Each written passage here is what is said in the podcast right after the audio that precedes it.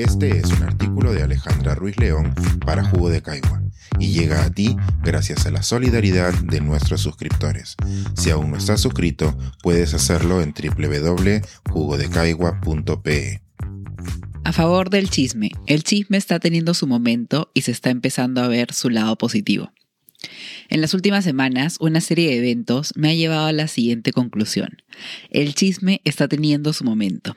Me refiero al chisme en general, no uno en concreto, sino al acto de compartir información de forma secreta, a espaldas de las personas involucradas o como una excusa para hablar de temas más importantes. Chismosear siempre ha tenido su momento, pero pienso que se está tejiendo un esfuerzo colectivo para despojarlo de su tinte negativo o moralista y verlo como algo fundamental para las relaciones humanas. Todos conocemos el lado negativo del chisme, por su potencial de destruir relaciones, generar ideas erróneas en las personas, y hasta de uno mismo.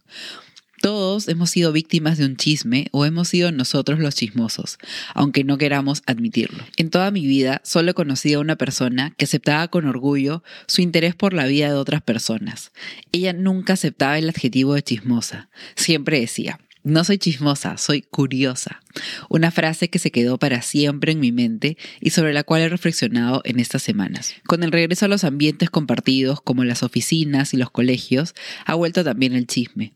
No es que la pandemia haya sido un obstáculo para compartir información sobre otras personas, pero sabemos que hay chismes que no se deben dejar por escrito.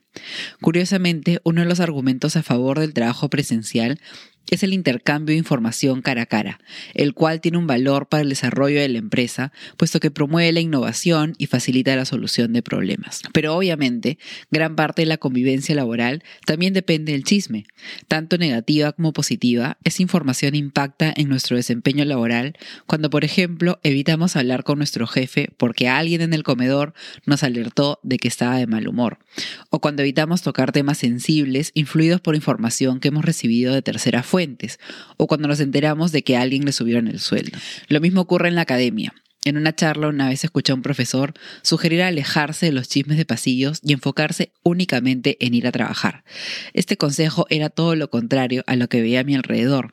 No es que estuviese rodeado de una panda de chismosos, pero sí debo reconocer que eran el intercambio de pasillo donde aparecían conversaciones que nunca se darían por correo electrónico, como son esos consejos sobre con qué profesor trabajar o cómo solucionar algún conflicto académico. Además, en ambientes con jerarquía como oficinas y universidades, siempre han existido chismes, entre comillas, de casos de abusos o acoso. Algunas personas intentan desacreditar esta información como chismes sin probar, lo cual puede ser posible, pero también debemos reconocer la falta de procesos y soporte para denunciar estos casos la víctima está en una posición de desventaja.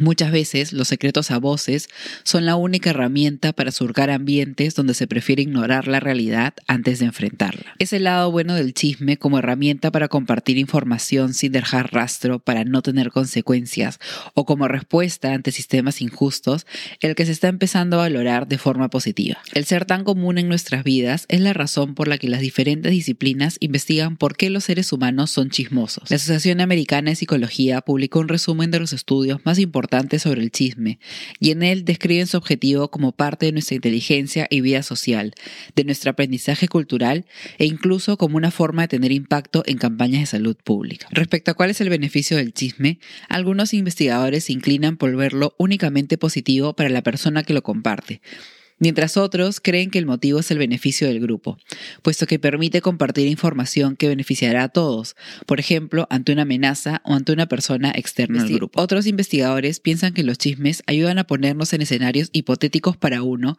pero reales en la vida de otras personas, que nos ayudan a imaginar cómo resolveríamos esa situación en un futuro. Los chismes nos enseñan a cómo pensar, comunicar y qué acciones juzgar dentro de un grupo pequeño, según el investigador Eric Foster de la Universidad de Pensilvania. Conocer o no un chisme también afecta en cómo vemos a las otras personas. Un estudio publicado en Science identificó que las personas fijaban más la mirada sobre las imágenes de personas sobre las cuales habían escuchado información negativa, como una forma de protegerse o para reaccionar si esta persona hacía algo negativo. Al pensar sobre los beneficios y riesgos del chisme, me empecé a dar cuenta de una categoría de chisme que realmente disfruto, el anónimo.